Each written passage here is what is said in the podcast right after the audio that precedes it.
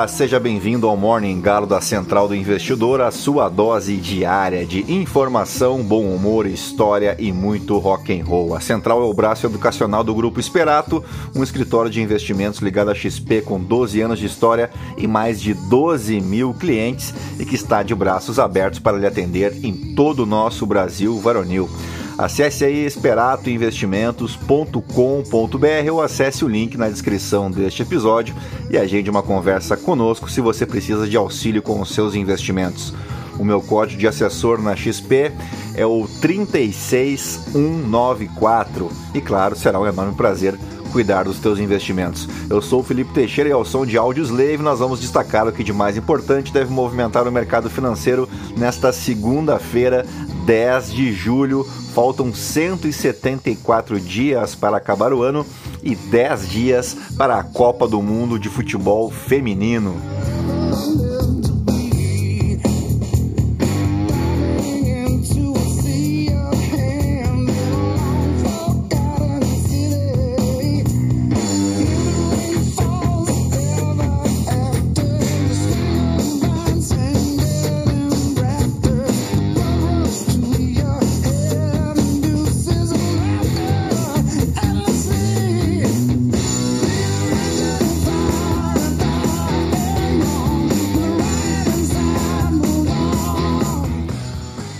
Muito bem, são 5 horas e 42 minutos, 16 graus aqui em Porto Alegre. Tchê. Hoje é dia que a caterva, né, a ralé, a escumalha, a gentalha detesta. Olha só, hoje é dia mundial da lei uma data que destaca a importância do Estado democrático de direito e a necessidade de promover a igualdade perante a lei em todo o mundo. A escolha do dia 10 de julho para essa celebração está relacionada à data em que a Declaração Universal dos Direitos Humanos foi adotada pela Assembleia Geral da ONU em 1948 nesta que foi um marco importante que estabelece os direitos fundamentais e as liberdades básicas de todos os seres humanos, independentemente de sua raça, religião, gênero, nacionalidade ou qualquer outra característica. Também é dia da saúde ocular, dia do engenheiro de Minas e dia da pizza em São Paulo, data que remonta ao ano de 1985 quando o então secretário de turismo da cidade, Caio Luiz de Carvalho, promoveu um concurso chamado o Dia da Pizza. E o objetivo era eleger as melhores pizzarias da cidade em diversas categorias. A votação ocorreu em um 10 de julho daquele ano, 1985, e desde então a data ficou marcada como o Dia da Pizza em São Paulo. Também é dia do frescobol no estado do Rio de Janeiro e aniversário do município de Souza, na Paraíba, Souza com S, cidade fundada em 1766 pelo padre Bento Freire de Souza e pelo capitão mor José Gomes de Sá, ambos originários de Souza, Portugal, que batizaram então o vilarejo, segundo o que preconizava a Carta Régia de 22 de junho de 1766, onde os administradores de vilas denominavam as novas localidades com nomes de lugarejos e cidades de Portugal, o que deixa clara a origem do atual nome. E quem nasce em Souza é um souzense. E agora sim, depois de embevecer vocês com tanto conhecimento, vamos direto ao que interessa. Mas antes, se você gosta do conteúdo aqui da Central do Investidor, nos ajude compartilhando com um amigo ou uma amiga para somar aos mais de 1.500 ouvintes diários que não se misturam com a gentalha. Você pode me seguir também no Instagram, no Felipe ST. Também estou no LinkedIn e no Threads, a nova rede social da Meta. Uh, você pode também seguir a gente aqui no Spotify, clicando no coraçãozinho e avaliando, avaliando a gente com as cinco estrelas para ajudar o nosso conteúdo a chegar a cada vez mais pessoas. E é isso aí, gentalha, gentalha, gentalha, ao som de The Black Cross, vamos operar. 100 Muito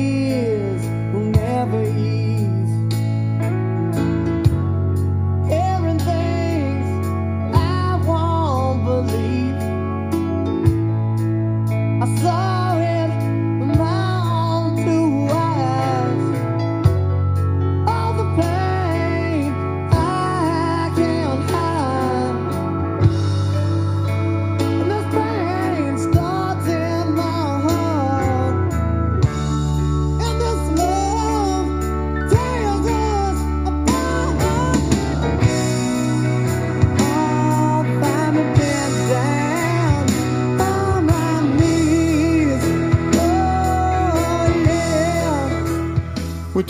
essa canção triste é para te lembrar que as ações asiáticas fecharam a segunda-feira de forma mista, com os futuros em Wall Street operando no terreno negativo, em mais uma semana em que a inflação e as taxas de juros estarão no foco principal, depois que dados fracos de preços levantaram novas preocupações sobre a recuperação econômica da China. Os investidores estarão atentos para os números de inflação nos Estados Unidos na quarta-feira, em busca de sinais sobre a provável trajetória política do Federal Reserve e o risco crescente de uma recessão. Os dados de empregos do Reino Unido na terça-feira também serão cruciais para determinar a próxima decisão política do Banco da Inglaterra, isso em agosto. A secretária do Tesouro dos Estados Unidos, Janet Yellen, disse neste fim de semana que não descartaria a ameaça de uma recessão nos Estados Unidos, observando que era, abre aspas, apropriado e normal que o crescimento fosse moderado e que a inflação continue distante da meta. Os contratos futuros dos Estados Unidos ampliaram as perdas depois que a maioria das ações americanas caiu na sexta-feira quando os dados salariais mostraram que a inflação continuava sendo uma ameaça. O S&P 500 caiu 1,2% na semana encurtada pelo feriado do 4 de julho, enquanto o índice Nasdaq caiu 0,9%. Uma referência de ações da MSCI na Ásia caiu pelo quarto dia, caminhando para o fechamento mais baixo em mais de um mês. As ações de Hong Kong e da China continental diminuíram os ganhos depois que os dados chineses mostraram novas quedas nos preços de fábrica, enquanto o núcleo de inflação desacelerou. Os dados de empregos dos Estados Unidos na semana passada amorteceram as especulações de que o Federal Reserve deixaria as taxas de juros inalteradas este mês.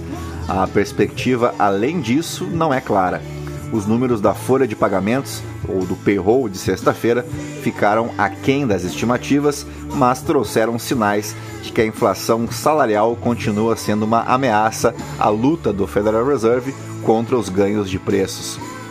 Os investidores também estarão atentos aos dados de preços ao consumidor dos Estados Unidos dessa semana.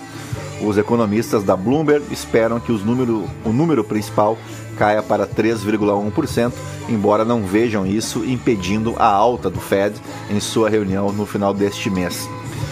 Por aqui, Jean Paul Prats, presidente da Petrobras, receberá nos próximos dias a visita do secretário-geral da OPEP, Aitan Algais. O convite foi feito por Prats durante o oitavo seminário internacional da OPEP, que ocorreu na última semana em Viena, na Áustria. Essa foi a primeira vez que um presidente da Petrobras participou desse evento, que reúne CEOs das principais empresas do setor petrolífero em todo o mundo.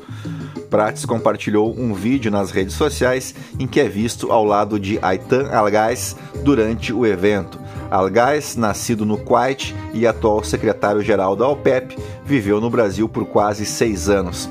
Devido ao fato de ser filho de um diplomata, ele afirmou se considerar meio brasileiro e expressou sua intenção de visitar o CEO da Petrobras no Brasil com o objetivo de fortalecer a cooperação entre a empresa e a organização. Abre aspas, só há uma certeza hoje entre as sociedades estatais e estados nacionais exportadores de petróleo. Estamos em tempo de transição inexorável que vai custar a todos e todas muito mais do que se refere à descarbonização e reexploração, revitalização do que para iniciar investimentos em outras fontes as companhias têm um duplo desafio de repor reservas e produzir hidrocarbonetos, ao mesmo tempo em que se transforma em empresas se transformam em empresas de energia e investem em novas fontes.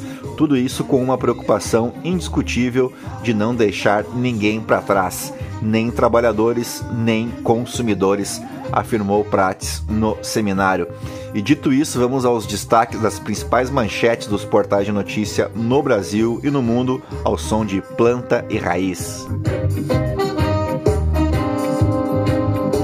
Você que tem medo de chuva, você não é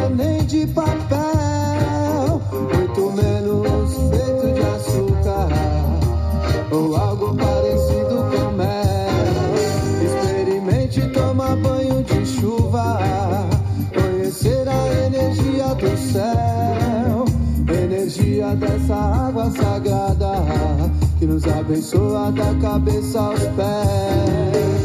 Ô chuva, eu peço que caia devagar. Só molhe esse povo de alegria para nunca mais chorar. Muito bem, começamos pelo Estadão. Reforma tributária. A alíquota padrão é incógnita depois de enxurrada de exceções na Câmara. Henrique Meirelles, reforma tributária aumenta a capacidade do Brasil de atrair investimentos. Ciro, Torres e militares têm estratégia para evitar Bolsonaro inelegível. Conheça. Novos prédios do centro de São Paulo já nascem com guarita blindada e esconderijos para carros de aplicativos. Medidas tentam garantir proteção para quem escolhe morar em uma região marcada pelo espalhamento da Cracolândia, além de roubos e furtos de celulares. Alzheimer, o que muda no tratamento com o novo remédio aprovado nos Estados Unidos. Dívida gigantesca da China cresce de forma acelerada. Quais efeitos possíveis no mundo? Miss Brasil 2023, coroa recebida por Maria Brechani é avaliada em 50 mil reais. A nova Miss Brasil aí que é gaúcha, né?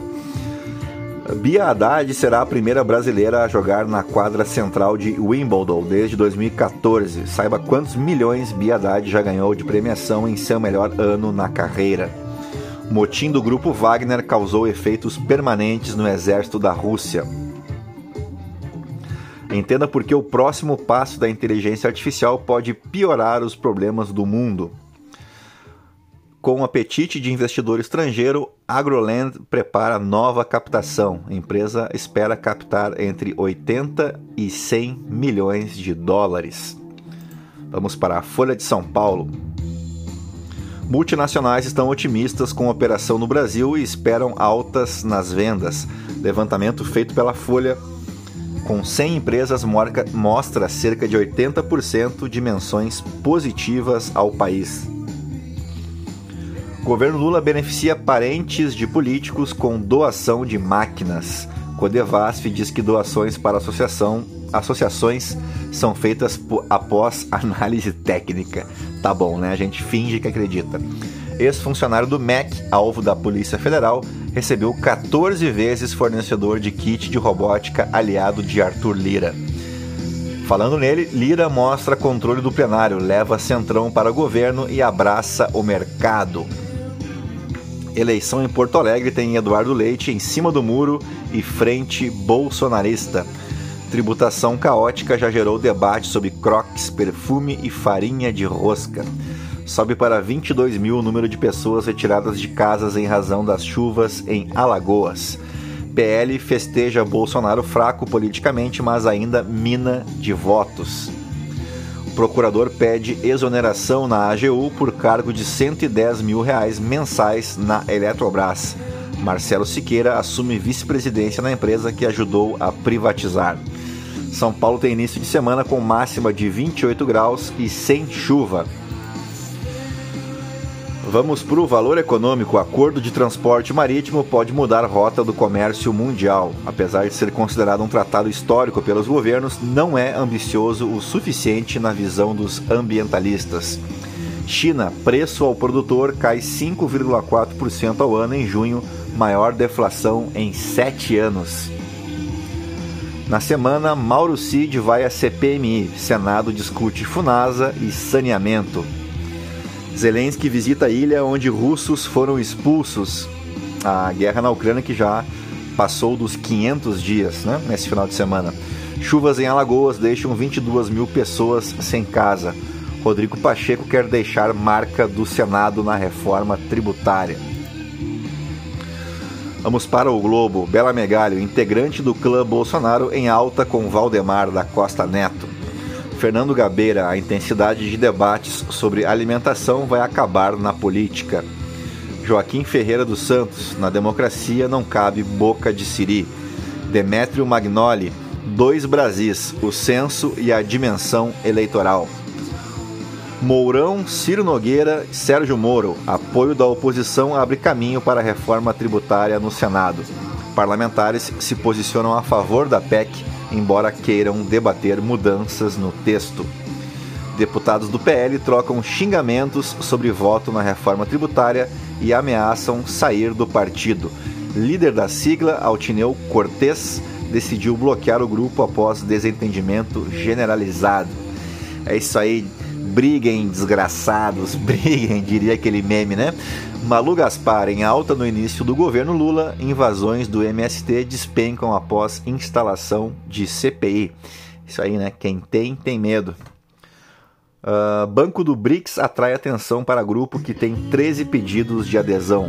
Ampliar o BRICS não é bom para o Brasil, diz analista político. Esse desejo de ampliação vem mais da China, na é verdade. Dez anos depois, não tive a chance de enterrar meu filho, diz pai de Amarildo. Sob o governo Lula, bancada da bala perde força e projetos travam. CPIs de atos golpistas e MST não conseguem emparedar governo Lula. Governo nomeia réu na justiça, gestão temerária em cargo na Previdência. Vamos para o Poder 360. Lula perdeu só um ministro em seis meses, mas Centrão mira pastas. Bolsonaro aposta. Vou de novo. Bolsonaro posta story com Tarcísio após fala do governador. O presidente prioriza São Paulo e Nordeste nas viagens nacionais de 2023. A Argentina inaugura trecho de gasoduto de olho em ajuda do Brasil. Aliados dos Estados Unidos criticam o envio de bombas de fragmentação à Ucrânia. CPI do 8 de janeiro houve Mauro Cid, ex-ajudante de Bolsonaro, na terça-feira. Eu já posso adiantar a todos vocês que ele vai ficar quietinho, quietinho, quietinho, né? Igual o guri cagado. França proíbe venda e uso de fogos de artifício em feriado. Delegação russa visita a China nesta semana. Coreia do Norte diz que Estados Unidos violaram espaço aéreo.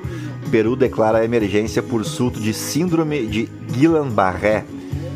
Ah, olha essa aqui, por falar em gentalha, de volta ao Brasil, Jean Willis participa da parada do orgulho LGBT+, de Brasília.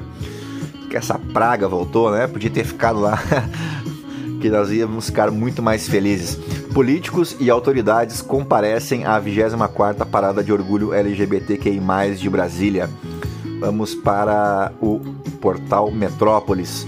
Novo PAC, Acordo Mercosul-União Europeia e acerto com o Centrão. As prioridades de Lula no segundo semestre. São Paulo, mapa do tráfico revela polícia focada na periferia e tímida em áreas nobres o que surpreende um total de zero pessoas. Porte de drogas, juiz de garantias e marco temporal. Saiba o que o STF vai julgar no segundo semestre. O Planalto já fala em reforma ministerial mais ampla até o final do ano. Dia da pizza, saiba onde comer versões diferentonas da Redonda no DF. Ah, puta, essa aqui é uma notícia triste pra caramba. Segue o líder, Botafogo bate o Grêmio e abre 10 pontos na liderança. O Grêmio que jogou como nunca e perdeu como sempre, né? Uh, vamos para o The New York Times. Calor perigoso chega ao oeste dos Estados Unidos. Vamos para o The Washington Post que destaca aqui já as eleições de 2024. Injunção de mídia social desfaz planos para proteger eleições de 2024. Vamos para o Financial Times. Grandes bancos dos Estados Unidos relatam maior salto em perdas com empréstimo desde a pandemia. Uh, vamos para os aniversariantes do dia agora. O 10 de julho marca o aniversário da morte de Jackson do Pandeiro, cujo nome real era José Gomes Filho. Ele foi um cantor, compositor e percussionista brasileiro que nasceu em um 31 de agosto de 1919 na cidade de Alagoa Grande, na Paraíba, e faleceu em um 10 de julho de 1982 em Brasília. Ele é considerado uma das figuras mais influentes da música brasileira, notadamente no gênero do forró. Jackson do Pandeiro ganhou fama por sua habilidade como cantor e seu domínio do pandeiro, instrumento em que se tornou é, um especialista, né? foi a sua marca registrada. Ele incorporou uma ampla variedade de estilos musicais em suas interpretações, como forró, samba, baião, shot e outros ritmos populares do Nordeste brasileiro. As suas letras eram muitas vezes bem humoradas, retratando a vida cotidiana e as peculiaridades da cultura nordestina. Também faleceu em um 10 de julho Paulo Henrique Amorim, o Paulo Henrique Tamburim, né, que teve uma carreira notável no jornalismo brasileiro, trabalhando em diversos veículos de comunicação ao longo de sua trajetória, incluindo jornais, revistas, rádio e TV. Paulo Henrique Amorim foi um dos pioneiros do jornalismo televisivo no Brasil, tendo apresentado programas em diferentes emissoras, como a Rede Globo, a Manchete e também a TV Bandeirantes. Ele também se destacou como comentarista político e econômico, expressando sua opinião de forma contundente e crítica. Paulo Henrique Amorim era conhecido por sua postura firme e sua abordagem polêmica em relação a diversos assuntos, além daquela sua vozinha anasalada tradicionalíssima, né? Ele foi um crítico ferrenho de algumas políticas governamentais e figuras públicas, tornando-se uma personalidade controversa no cenário político brasileiro. Além de seu trabalho na mídia, Amorim também foi autor de livros abordando temas como política, economia e mídia. Seu último livro publicado foi O Quarto Poder, uma outra história, lançado em 2019, justamente o ano de sua morte. Nos fatos históricos, Começamos pelo ano de 1553, quando Jenny Grey assumia o trono da Inglaterra. Jenny Grey ficou conhecida como a Rainha dos Nove Dias. Isso porque em julho de 1553, após a morte do rei Eduardo VI da Inglaterra, houve uma disputa de sucessão ao trono entre Jenny Grey e Maria I, também conhecida como Mary Tudor ou Maria a Sangrenta. Jenny Grey era uma parente distante de Eduardo VI e foi nomeada como herdeira do trono pelo testamento do rei. Porém, contudo, entretanto, todavia, o reinado de Jenny Grey foi mais curto que coice de porco. Ela foi proclamada rainha em 10 de julho de 1553, mas seu governo encontrou resistência e apoio limitado. Menos de duas semanas depois, na verdade, nove dias, né? Daí a rainha dos nove dias, Maria I se reuniu e também reuniu um apoio militar e popular e depôs Jenny Gray. Ela foi acusada de traição e condenada à morte. Coitada da Jenny Gray, né? Só porque ela estava no testamento, ela foi decapitada aos 16 ou 17 anos de idade e claro, você já sabe, né? Tudo muito cristão mas isso você já sabia, né? Com muito Deus no coração, eles diziam à época. Sua breve ascensão ao trono e sua trágica morte tornaram uma figura tornaram-a uma figura de interesse histórico e literário. Sua história foi retratada em várias obras, incluindo peças de teatro e romances.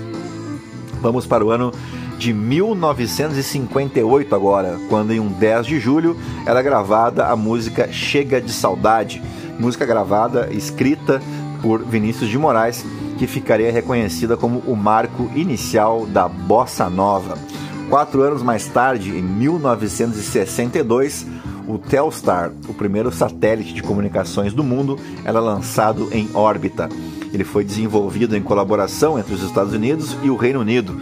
O Telstar foi construído pela empresa americana AT&T em parceria com a empresa britânica de telecomunicações JPO, a General Post Office.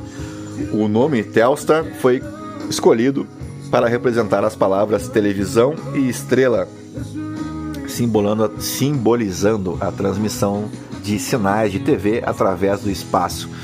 O satélite tinha uma forma esférica com cerca de 88 centímetros de diâmetro e pesava aproximadamente 77 quilos foi lançado por um foguete Delta dos Estados Unidos a partir da base de lançamento em Cabo Canaveral, na Flórida. O Telstar transmitia sinais de TV e telefone entre diferentes pontos do globo. As primeiras transmissões de televisão ao vivo foram realizadas através dele, conectando as cidades de Andover, nos Estados Unidos, e Gunling Downs, no Reino Unido. Essas transmissões demonstraram a capacidade do satélite em superar as limitações das comunicações por cabo e rádio, permitindo a transmissão de sinais em tempo real através do espaço. Embora a vida útil do Telstar tenha sido relativamente curta, apenas alguns meses, devido à deterioração dos transistores em face da radiação espacial, ele marcou um avanço significativo na tecnologia de comunicações. Seu sucesso levou ao desenvolvimento de uma série de satélites de comunicações subsequentes que aprimoraram e expandiram as capacidades de comunicação global. E dito isso, fechamos o nosso Morning Galo desta segunda-feira, 10 de julho, agradecendo mais uma vez a tua paciência, a tua audiência, te convidando a seguir o nosso podcast, clicando ali no coraçãozinho e avaliando a gente com as cinco estrelas, se você me ouve pelo Spotify. Eu vou correndo agora lá para o nosso canal do YouTube, Central do Investidor, para fazer o Morning Call em vídeo e em seguida já vou fazer a newsletter para os nossos assinantes, tá bom?